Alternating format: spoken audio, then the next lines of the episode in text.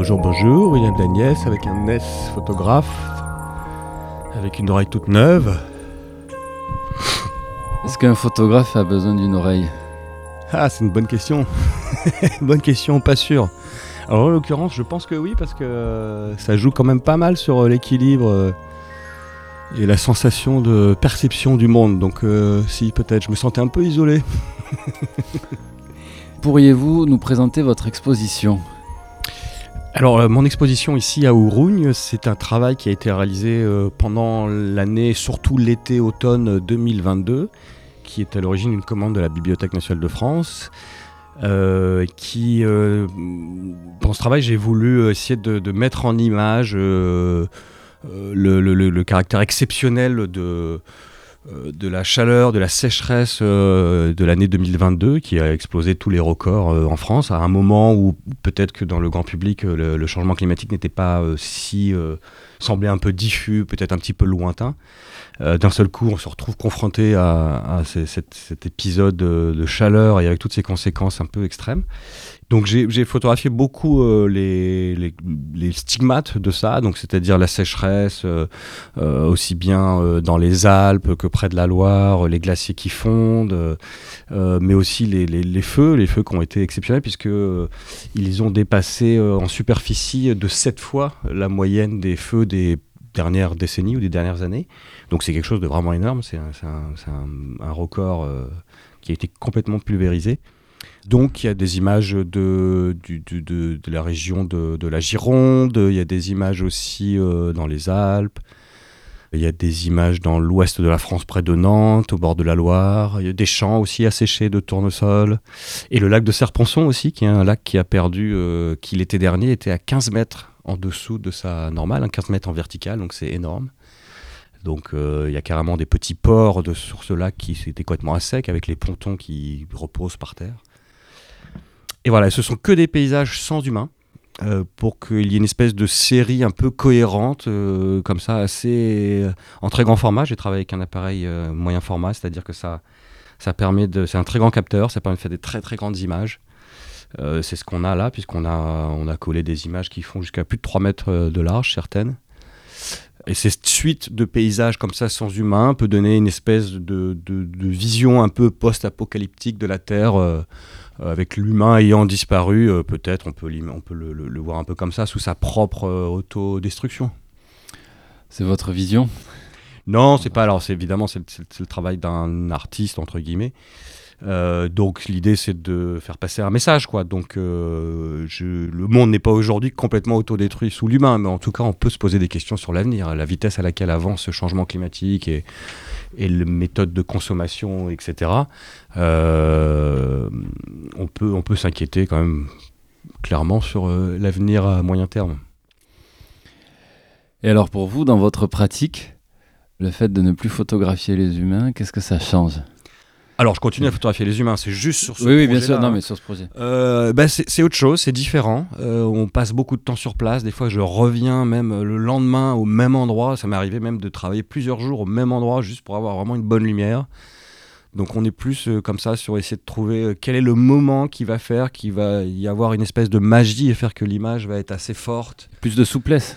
Il faut avoir exactement plus de souplesse, euh, plus de matériel aussi, parce que des fois, là, j'ai même. Euh, finalement, on n'a pas gardé ces images-là, mais j'ai même essayé des fois de travailler avec des flashs, avec un assistant, en plein milieu d'un champ, par exemple. Euh, donc, ça demande plus de, beaucoup plus de moyens, et surtout de passer du temps.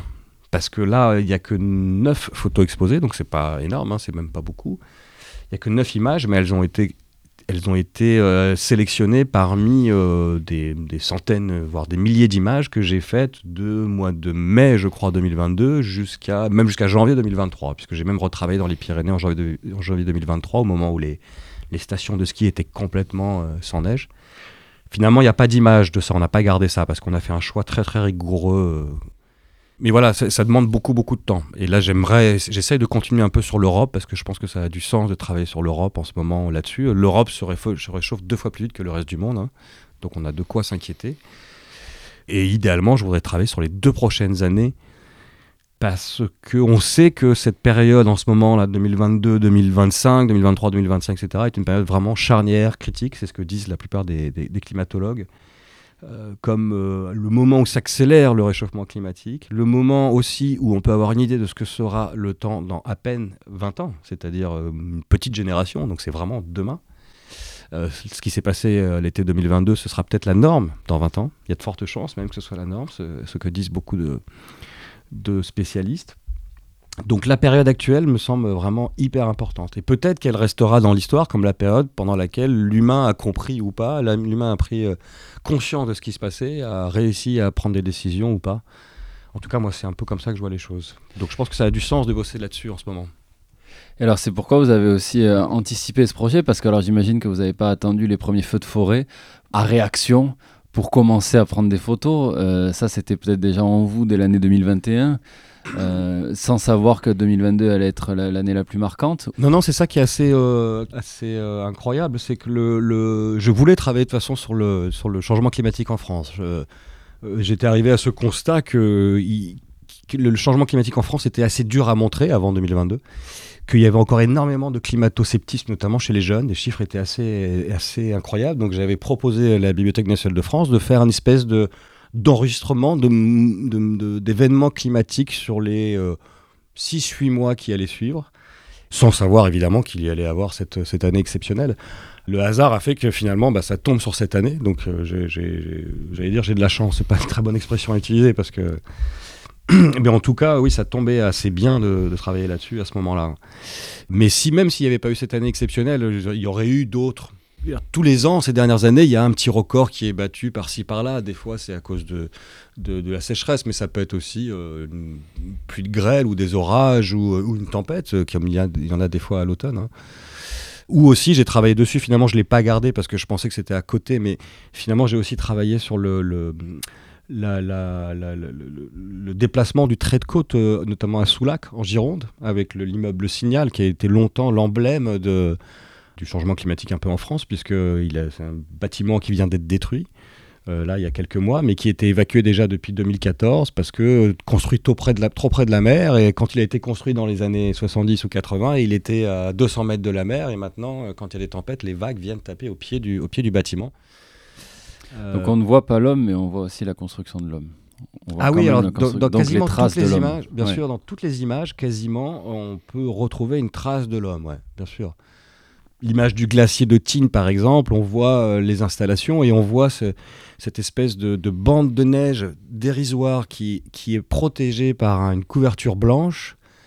Euh, parce qu'en fait, cet endroit, pour pouvoir continuer à faire du ski sur le glacier en été, c'est le seul endroit par lequel on peut redescendre et pouvoir remonter en accédant à un télésiège. Donc en fait, si cette bande de neige n'est pas préservée, ils peuvent plus ouvrir le glacier. Donc il y a un peu l'image de ce, combat un peu dérisoire contre les éléments pour préserver un tout petit bout de, de neige pour pouvoir continuer à exploiter le glacier et faire du ski. Je suis un grand fan de, sport de glisse, donc je, fais beaucoup de snowboard, donc je comprends complètement euh, ça, j'aime. Mais je pense que dans il y a quelque chose d'assez euh, assez illogique à vouloir absolument continuer à exploiter les, glaciers euh, en été pour très peu de gens d'ailleurs, parce que comme c'est très très cher, il y a assez peu de gens qui, qui peuvent en profiter vous aviez cette prise de conscience. Est-ce qu'après une année à photographier ces changements climatiques en France, est-ce que cette année a été traumatique pour vous Ah ouais, ouais moi, j'étais inquiet avant, évidemment. Et en plus, euh, je, travaille depuis une dizaine d'années beaucoup pour le magazine National Geographic, donc je suis souvent à l'étranger, donc euh, j'ai une certaine sensibilité au, changement climatique. Mais ce qui s'est passé là en France est, est, vraiment inquiétant de voir un problème aussi important chez soi pour un reporter international qui a l'habitude d'être à l'étranger, ça fait très bizarre cette sensation de voir ah mais là c'est chez nous en fait. Donc ouais ouais traumatique, ouais euh, traumatisante, ouais ouais ça c'est sûr. Moi je suis très inquiet pour euh, pour la suite, euh, pour l'évolution du, du, climat partout dans le monde, mais aussi aussi chez nous quoi. Et finalement un paysage est ouvert à plus d'interprétations? En plus peut-être aussi à plus de public? Hier, il y avait des enfants qui jouaient sur le fronton devant mes images, qui regardaient un peu. Est-ce que ça les fait réfléchir Est-ce qu'à l'école, après, ils vont en discuter Je sais pas. Donc ça peut être, euh, ça peut toucher différemment, quoi. Oui, un visage ne nous fait pas face de la même manière qu'un paysage. Non, ouais, ouais, il y a moins de violence, quoi. Vous les retravaillez beaucoup? Pas énormément. Alors, en tant que photojournaliste, on a un code euh, d'éthique qui est très important, c'est qu'on ne peut pas toucher à la structure de l'image, c'est-à-dire qu'on n'a pas le droit d'enlever quelque chose ou de rajouter quelque chose. Après, on peut jouer sur la chromie, c'est-à-dire euh, changer un peu le contraste ou les couleurs, ce qui s'est toujours fait, hein, même à l'époque de l'argentique. Donc ça, évidemment, il faut même le faire, puisqu'on travaille souvent avec ce qu'on appelle des fichiers RAW, qui sont des fichiers très très neutres. Ça veut dire que l'image est souvent très très plate à la base, justement pour qu'on puisse un peu mieux la travailler derrière.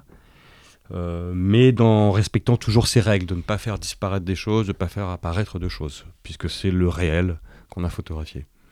Ce qui peut être différent d'un photographe non photojournaliste, euh, qui lui peut se permettre de, de retoucher à une autre échelle et, est-ce que vous pourriez euh, nous décrire l'une des photos euh, en détail de cette exposition?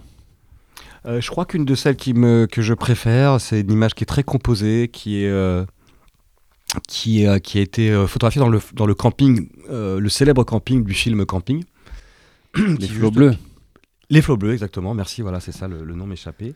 Que j'ai visité quelques jours après, après l'incendie où j'ai eu beaucoup de chance parce que j'étais, euh, on n'était que deux journalistes avec, euh, avec un pompier, donc on a pu rester vraiment très longtemps, alors que d'habitude ils font plutôt, ils faisaient plutôt à ce moment-là des, des visites avec plein de, plein de presse, plein de médias, et nous on a eu beaucoup de chance, on n'était que deux avec, ce, avec ce pompier euh, qui en plus aimait beaucoup la photo, donc voilà.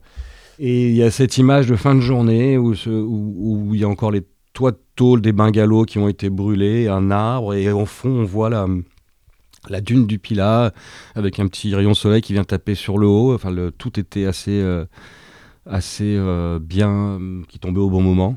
Euh, c'est souvent ça aussi une bonne image quand on a la chance que plein de choses marchent. Alors là, ça a marché parce qu'on avait passé toute la journée à photographier plein de choses aussi. Donc ça veut dire que pendant sur des centaines d'images, on n'avait pas toute cette perfection et là, à un moment, ça tombe. C'est aussi parce qu'on passe beaucoup de temps qu'on finit par avoir cette, cet arrangement des, choses. Et cette image-là, moi, elle reste, euh, je, la, trouve assez symbolique. Il y a quelque chose qui, qui, voilà, il y a cette dune du Pilat derrière, qui est quand même un des symboles en Europe d'une beauté naturelle, quoi. Alors, c'est du sable, donc c'est pas trop, euh, c'est pas euh, en danger comme peut, peut l'être une forêt, mais c'est quand même un des symboles de la beauté d'un élément comme ça en Europe. et ce camping, en plus ce camping, alors je, je, je, je sais pas si j'ai vu tous les films euh, de camping, euh, euh, mais bon, c'est quelque chose, ça, a été, ça a été un succès populaire énorme. voilà. Dans celle-là, celle-là, il y, a des matières aussi, des matières dans l'arbre et tout. On voit sur le, L'intérêt aussi de photographier avec ces appareils-là, donc c'est des 100 millions de pixels, donc c'est des capteurs assez gros, beaucoup plus gros que du 24-36, ça permet de faire des très grands tirages, et quand c'est tiré en grand, on peut rentrer presque dans l'image, on peut se rapprocher, on voit vachement tous les détails. Et on voit notamment sur le tronc d'arbre, que c'est brûlé, mais que juste en dessous, il y a encore, euh, encore le, rouge de l'écorce. Donc la vie est encore, un petit peu derrière. on peut y trouver un petit peu d'espoir dans ces couleurs derrière, le, derrière le charbon. Ça, ça renvoie aussi à votre ancien projet Wilting Point euh, sur ce, ce point de, pourrissement. De, ouais, en plus. Euh, vraiment entre la vie et la mort.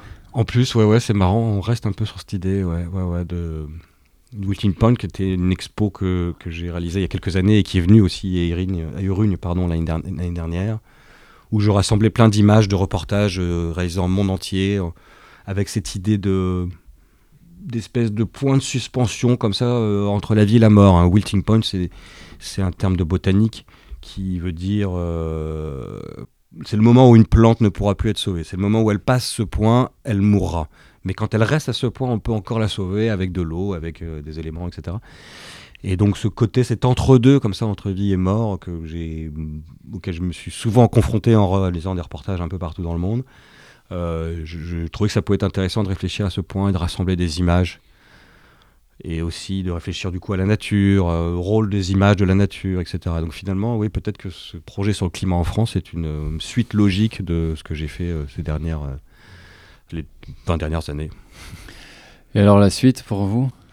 Eh ben, je voudrais continuer vraiment à travailler en Europe sur le, sur le, changement climatique. Euh, mais le nerf de la guerre dans notre métier, c'est de trouver des financements. Donc je suis un peu dans la phase où je cherche un peu de, des soutiens pour continuer à travailler euh, sur les. J'aimerais beaucoup sur les deux prochaines années en Europe. Même un photographe confirmé comme vous euh, n'est pas assuré d'avoir les financements Ah non, non, non. projets, euh, je en plus, on vit. Alors, il n'y a, pas que la crise climatique, il y a clairement aussi une crise économique qui touche de plein fouet euh, la presse, qui a pendant longtemps été, moi, l'un des principaux financeurs de mes travaux. Voilà, on voit de plus en plus de journaux qui sont rachetés par des grands groupes qui n'ont pas spécialement d'intérêt pour le journalisme, plus pour, qui voient plus les journaux comme des outils d'influence ou, des, ou juste des, de business.